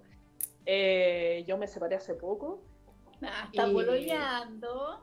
Eh, no, dije que no voy a decir. nada. Está bien, ¿eh? sí se puede, se puede El pinche, el pinche. Eh, y por ejemplo, eh, hay cosas que yo aprendí a ver de otra forma, porque supongo que también una se enfoca a veces mucho en la pega también, que supongo que es como el, el, mal que uno tiene. Para mí ver el mundo de los datos es súper fácil porque básicamente mi jefatura es gobierno de datos, entonces todo se basa en los datos. De hecho, todo se basa en un artículo, en un paper científico, o en algo que leí, o en cómo se correlacionan las cosas, porque mi mente está hecha para trabajar así. Y cosas tan simples como mi hija tiene 5 años y debería aprender a usar el cuchillo. Y yo digo, pero es súper chica para hacerlo. Y lo intenté y la verdad es que mi hija ocupa el cuchillo y corta las salchichas. Y obviamente los primeros 30 segundos yo me sentía así fatal. Yo dije, no, esto se va a cortar un dedo, ¿qué estoy haciendo? Eh, y resulta que ella hoy día sabe usar súper bien el cuchillo y no se corta. Porque le diste la herramienta. Pero yo no lo habría hecho antes de la pandemia. Ese es el punto. Yo no lo había hecho antes porque antes yo eh, básicamente delegué esa tarea en alguien. Pero vino alguien desde afuera y me dijo, oye, pero enséñale estas cosas, eh, quizás sea bueno que lo aprenda desde otra perspectiva. Y yo dije, hoy sí, ya, voy a intentar. Y empecé a tratar de hacerlo y la verdad es que funciona. Es que más que negarlo, enseñaste cómo, que fue lo que dijo Danitz, o sea, le, entregaste la herramienta. Y eso yo creo que lo podía hacer eh, cuando te das cuenta de eso, quizás nosotros también nos dijeron muchas veces que no y no nos enseñaron. Y puede ser que por eso también no estamos, nos ponemos autoexigentes. Porque en su momento de enfrentarlo no sabíamos cómo porque nadie nos enseñó. Claro. Sí. Sí, y yo creo que no sé. Bueno, mi postura ahora último ha sido esa, como tratar de enseñar. No siempre me funciona, porque supongo que estoy acostumbrada, como trabajé en la universidad mucho tiempo, estoy acostumbrada a que la gente tenga o un cierto nivel de lenguaje o un cierto nivel de conocimiento en mi equipo que sepan ciertas cosas básicas y mínimas. Y mi hija básicamente todavía no sabe leer. Entonces hay cosas que a mí me cuesta todavía enseñarle o decirle o hacer con ella. Y he tenido que leer mucho para entender ciertas cosas o escuchar postcat. ¿ah? Los postcats también me han servido mucho eh, a veces cuando me estoy quedando dormida para entender cómo yo puedo guiarla o enseñarle cosas que son súper obvias, como subirse el cierre o bajarse el cierre. Eh, o no sé, el otro día, por ejemplo, fue como, oye mamá, eh, ¿quién te enseñó a abrocharte los zapatos? Y fue como, como, oh, es verdad, tengo que enseñarle a abrocharse los zapatos. Eh, a mí me enseñó y empecé a hacer memoria y claro, a mí me enseñó mi abuela. Pero yo no, no había hecho yo el ejercicio de yo enseñarle porque no se me había ocurrido. Básicamente yo siempre iba como mamá y le iba a enseñar. Y supongo que estaba esperando que en algún momento alguien, una hada mágica, viniera y le enseñara esa ya, ya. Eh, Más fácil, zapatillas tipo... con velcro nomás, hasta que tienen Gracias, voy a... Sí, igual, aprendí. Sí. en realidad uno también tampoco tiene que calentarse tanto la cabeza, que no sepa abrecharse una zapatilla tampoco va a pasar nada. Eh, pero si lo escaláis al todo el orden de cosas, hay un montón de cosas que uno tiene que enseñar, que no se ha dado el tiempo, y supongo que son las cosas que tenemos que agradecerle a la pandemia. ¿Por qué no? Chiquillas, y cambiando radicalmente este tema, hay otra pregunta que me gustaría que ustedes pudieran contestar. Y es la siguiente. Dice, eh, ¿se han topado con hombres que han desafiado su liderazgo solo por ser mujeres? ¿Y cómo enfrentaron la situación también? Caterina, ¿alguna experiencia media, media ahí? Eh, chuta, es que la verdad es que yo, eh, ser de alto carácter y sobre todo en el trabajo, eh, la gente en general como que me tiene más miedo que me entonces no es experiencia personal eh, haber sentido que alguien, o sea, solo, solo me desafiara por el hecho de ser mujer. Eh, la verdad es que no podría compartir ninguna experiencia porque no la tengo. Mm. A mí me pasa como un poco lo mismo. En general yo me gano la fama de ser comillas complicadas pero es porque rayo la cancha, defiendo mis ideas, si algo no me parece lo digo, eh, sigo algo y me valoran ya, me tomo el liderazgo. Aparte soy súper controladora, entonces si lo delego estoy ahí. Pero mira, acabáis de decir eso que tenéis la fama complicada. Yo creo que eso es más complicado todavía. es complicada. Porque que una mujer tenga personalidad no la hace ser compleja ni complicada. Es terrible. No, hay algunos que lo toman pésimo, sobre todo yo voy al choque, o sea, nada de que flores antes, no, voy al choque y lo digo. Entonces puede ser que me ha pasado que algunos se lo toman como, oh, tiene voz, oh, me está rayando la cancha. Entonces, cuando logro percibir eso, es como que me pongo más pesada.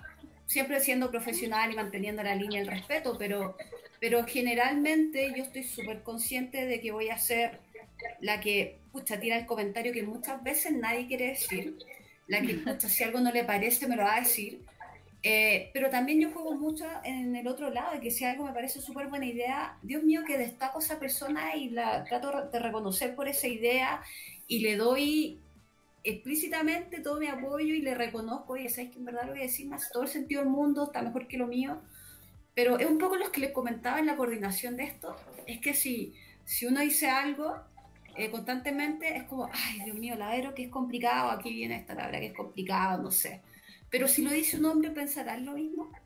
Sí. Sobre todo en una industria no machista, pero sí eh, compuesta en su mayoría como hombres que tienden a ser más prácticos que una. Entonces, y más si una es académica, ordenada, metódica, y te topáis con gente que, puff, hagámoslo así nomás, como, no, espérate, esto tiene un proceso, vamos apurados, pero respetemos el proceso. A mí me ha pasado eso. Y en verdad me da lo mismo, yo no voy a cambiar. Chicas, ustedes, Yo tuve una pésima experiencia. De hecho, no la eh, fue tan mala que ni siquiera puedo como comentar muchos detalles porque terminó muy, muy, muy, muy, muy mal. Eh, Terminaste inspección de trabajo. De hecho, sí, claramente sí. Terminé en la inspección del trabajo con demanda y todo. No, terminó mal, mal, mal la verdad. Eh, eso. Eh, no puedo profundizarlo mucho porque llegamos a un acuerdo, entonces.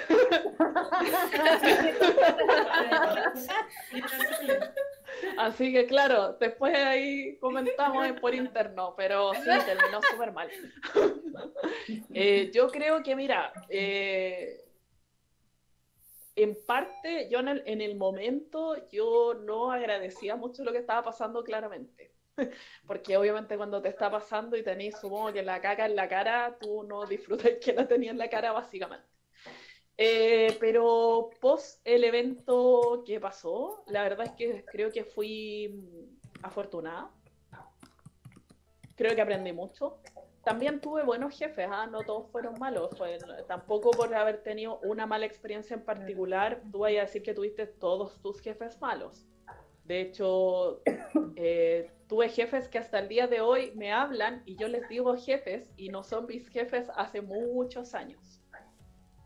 Eh, es difícil eh, en el momento, creo que manejar la situación porque mm, depende de muchas situaciones como ambientales, lo voy a decir.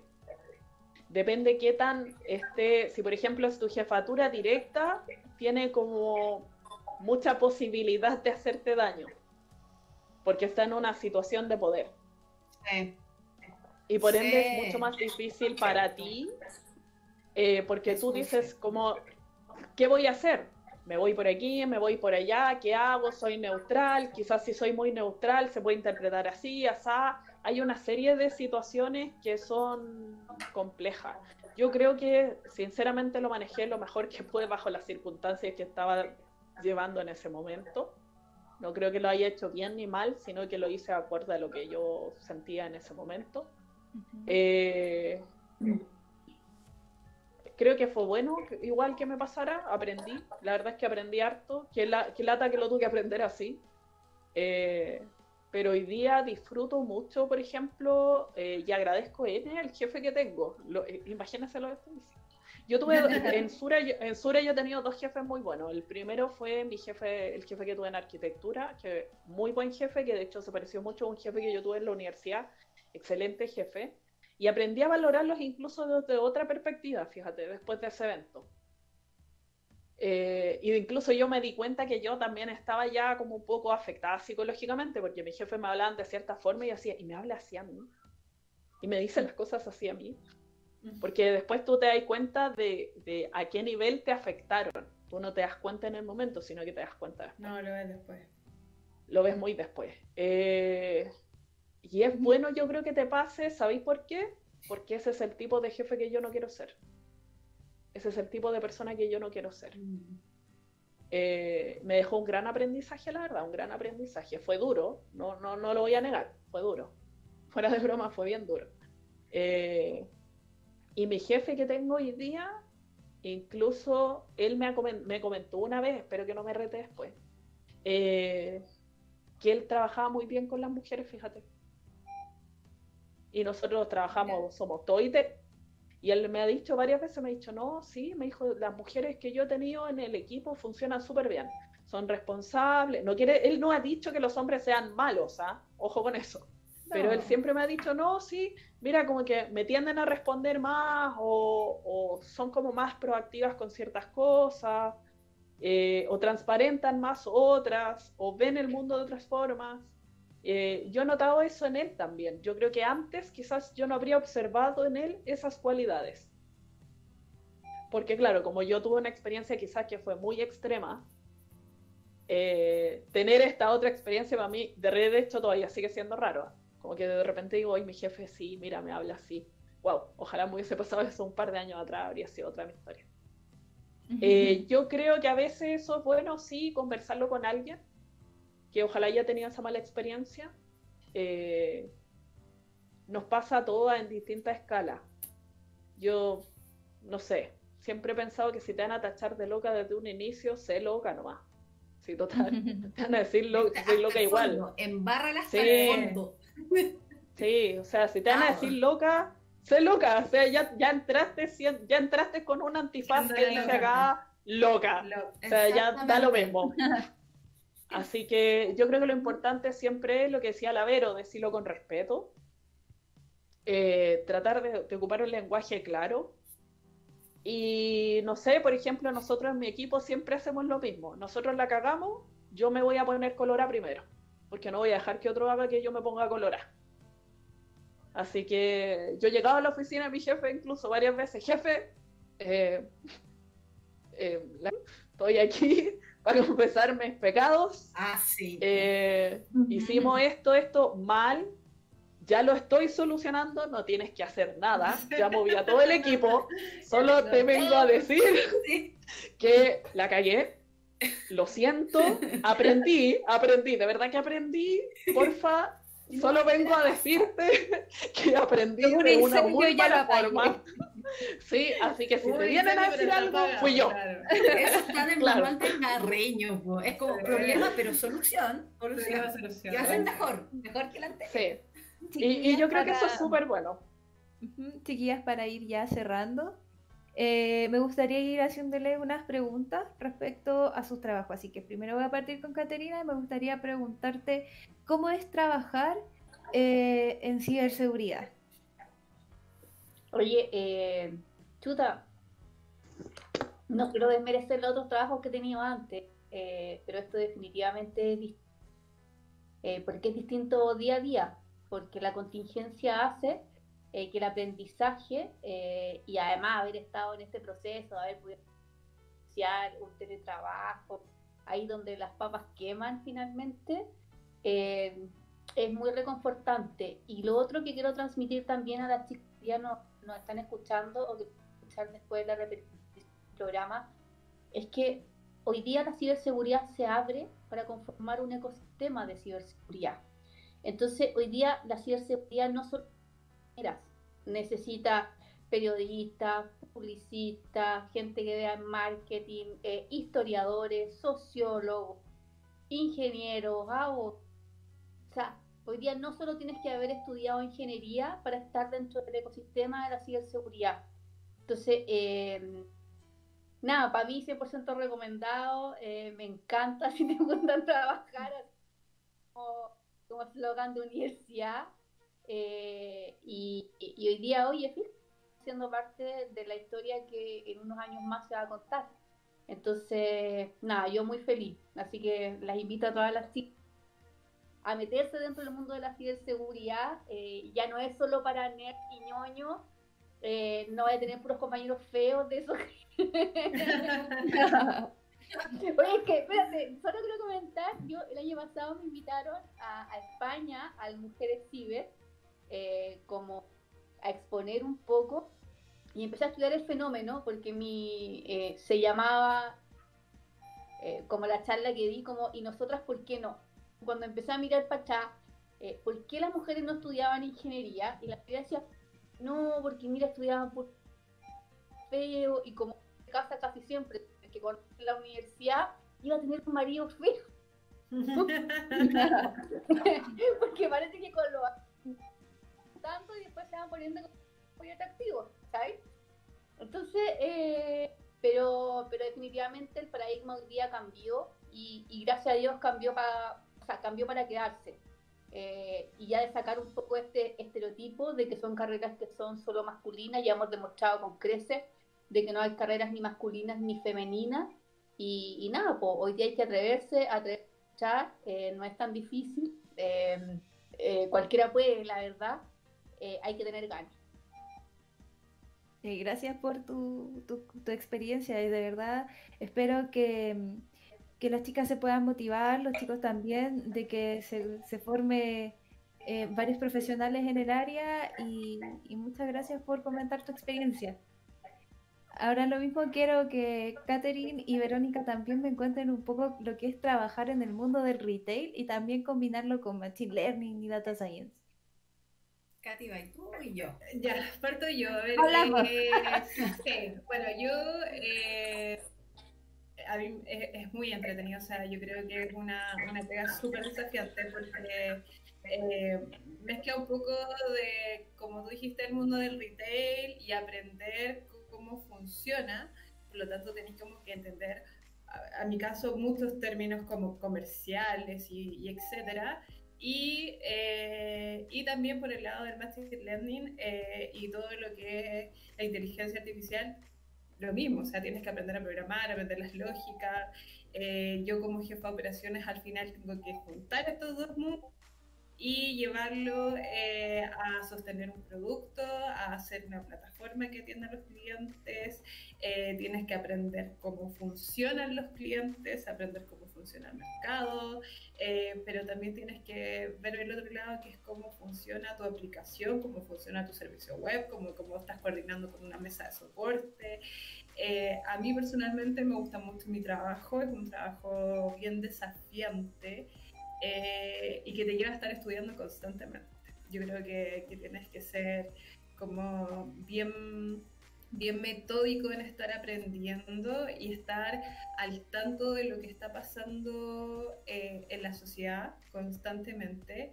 Eh, yo creo que para todas las, o sea, todas las chicas o los chicos también que, que, de repente están un poco ahí pensando en qué, qué querer estudiar o, o, están con la disyuntiva.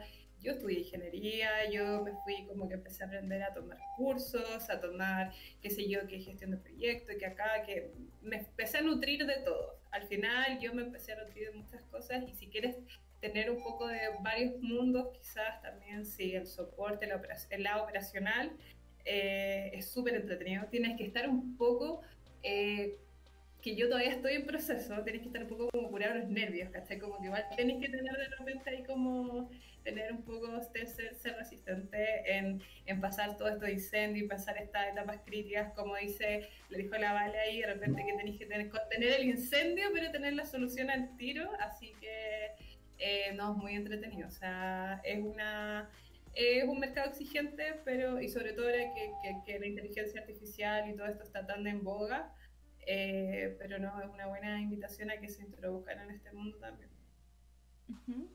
Verónica. Bueno, mi experiencia un poco distinta a la de Katy. Eh, yo no tengo idea del mundo informático más de lo que he estudiado.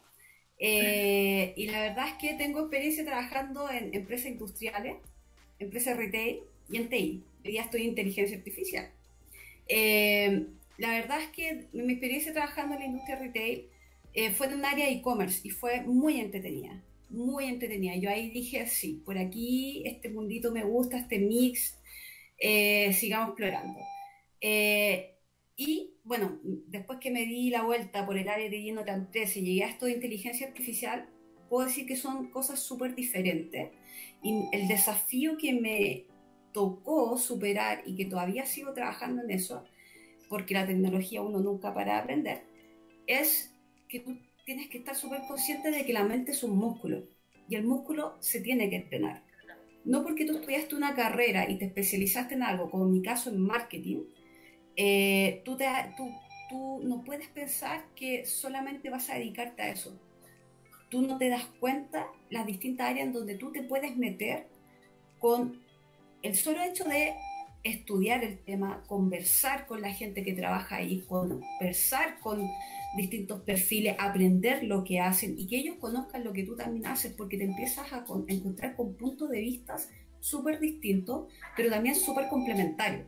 Entonces yo creo que, al menos para mí, ese es el principal desafío. O sea, yo venía a un mundo TI, en donde creía que sabía, pero cuando me explicó acá eh, la persona responsable del algoritmo que lo crea, yo dije, este gallo es un genio, o sea, no es cuadrado, no es matemático, este gallo es súper creativo porque tiene que ser súper flexible para meter las variables, las formulitas y arrojar el resultado. Entonces tú te das cuenta ahí, vas rompiendo paradigmas, cosas que tú crees que no son así. Entonces, la invitación es nunca, nunca, nunca paren de leer, nunca paren de estudiar, nunca paren de conocer eh, otras personas que trabajan en otra área porque la única manera que también a ustedes los va a ayudar un poco a moverse en distintas industrias, a no ser que quieran especializarse en una, pero aún así si se especializan, se van a topar con cosas diferentes. Así que entrenan su músculo. Muchas gracias chicas por, por estas experiencias, por los comentarios que han dado, de verdad, y que espero que, que esto sirva para motivar a, a, las chicas que están en el público, a los chicos también. Eh, Valentina, me gustaría también saber tu experiencia en el mundo de los datos. ¿Qué es lo, que significa para ti trabajar en el mundo de los datos y, qué experiencia al final podrías compartirle a los demás? Eh, mira, es compleja la pregunta. Después yo estaba pensando en eso, porque la verdad es que para mí todo es datos. Eh, todo? todo? es datos. Todo es datos. Todo es datos. Yo cuando sí, ciberseguridad están ahí de la mano, así que ahí la dejo. Lo que pasa es que van, van juntísimos. De hecho, mira, cuando yo partí en el mundo de la investigación, que fue básicamente lo que yo quise hacer toda mi vida, en realidad lo que quise hacer toda mi vida fue poner un granito de arena en la ciencia. Yo escribí un paper, una publicación científica en una revista medianamente seria y yo dije, ya, lo conseguí. ¿Ya? Eh, en ese momento yo aprendí mucho de lo que era Machine Learning, no como hoy día conocer lo que es Machine Learning, que es meten tres variables y la ecuación ya está hecha. Yo aprendí Machine Learning cuando tú tenías que programar tú la red neuronal a mano. Y era súper tedioso. Así como, ¿cuántas neuronas serán para hacer esto? Eh, yo entré así, así se veía en la universidad y fue bastante complejo. Creo que hoy día el mundo de las, de las TICs está mucho más eh, simplificado pero que esté mucho más simplificado no quiere decir que sea menos complejo, porque hoy día ya no mueves un dato, hoy día mueves teras de datos. Por ende, eh, ya no estás viendo el mundo como lo veías antes. El mundo ahora es en una volumetría distinta, que requiere una infraestructura distinta, que requiere un equipo distinto y que requiere competencias distintas. El equipo que yo lidero hoy día tiene, yo diría que el abanico complejo, completo de todas las cosas que podrían pasar, que es, por un lado, mantenemos la continuidad operativa de todo lo que significa el flujo de datos de la compañía. Es decir, mi equipo mueve los datos de la compañía. Y si algún día un dato no se mueve, básicamente lo primero que hacen es levantarlo con mi equipo porque le dan soporte a ese movimiento de datos.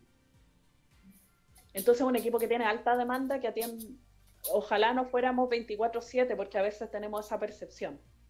Eh, y es bastante complejo.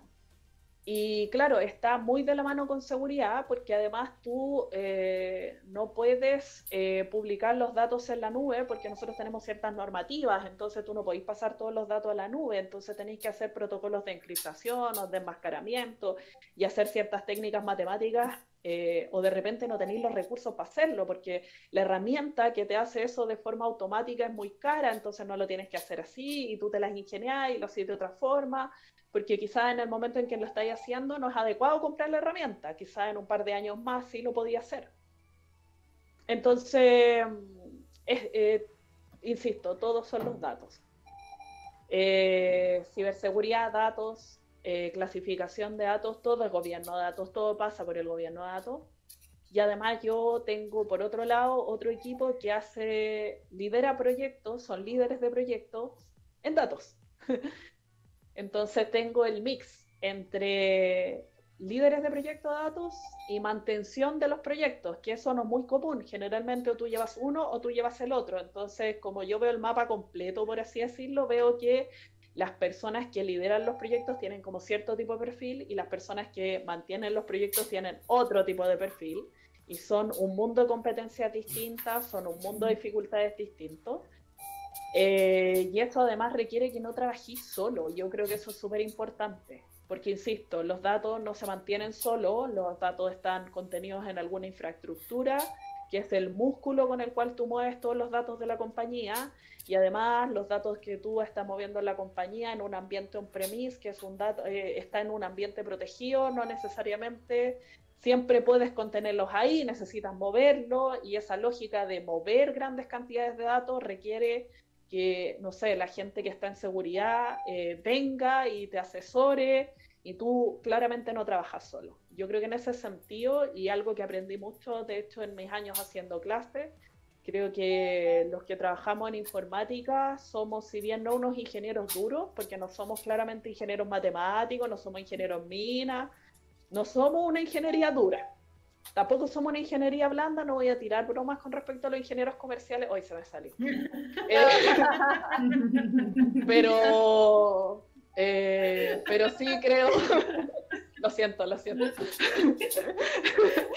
pero sí creo que eh, tenemos habilidades distintas.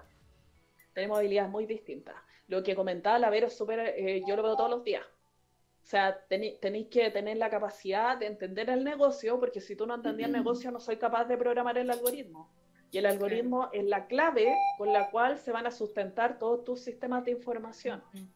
Entonces, eh, requiere que tú tengas habilidades blandas, requiere que tú trabajes tu forma en la que te comunicas, requiere que además sepas un poco matemática, requiere que aprendas tecnologías de distintas variedades o sea, a mí no me sirve alguien, por ejemplo, en el equipo que sepa solo una cosa. Yo creo que eso nos pasa a todos.